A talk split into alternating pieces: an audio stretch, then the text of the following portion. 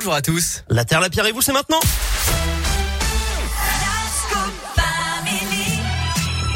alors c'est l'événement euh, ce samedi euh, Philippe, la journée mondiale de ramassage de déchets. Et Eh oui, le World Cleanup Day, ça Yes. existe depuis 5 ans maintenant et ça prend de plus en plus d'ampleur, c'est assez incroyable. C'est donc en effet ce samedi 17 septembre et la journée va rassembler des millions de personnes dans le monde. Rien qu'en Auvergne-Rhône-Alpes, des centaines d'actions seront organisées, on attend des milliers de participants. L'objectif est donc euh, tout simplement de nettoyer sa ville en ramassant les déchets. Un grand lavage festif en famille ou On s'arme de pinces, de pelles, de sacs, de gants, de bonne humeur si possible. Et on récupère tout ce qui traîne, les papiers, les mégots, les canettes, parfois même des débris insolites.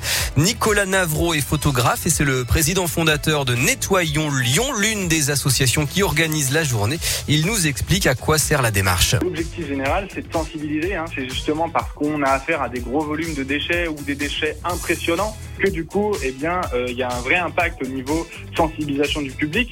Et puis la deuxième chose, c'est quelque chose qu'on avait moins vu venir, mais en vue du volume de déchets euh, qu'on euh, retire, on pensait au début que les déchets allaient revenir ou euh, que les déchets allaient facilement se réinstaurer sur les zones. Et au final, on voit que c'est pas tant le cas, puisque justement, en retirant des énormes volumes comme ça, et ben souvent les, les, les, les déchets tout simplement, ils sont amenés aussi à être un peu surveillés sur ces zones-là, et donc on a un vrai impact positif. Voilà, rendez-vous donc sur le site du World Cleanup Day pour trouver une action proche de chez vous ce samedi. On vous a mis bien sûr les liens sur radioscoop.com.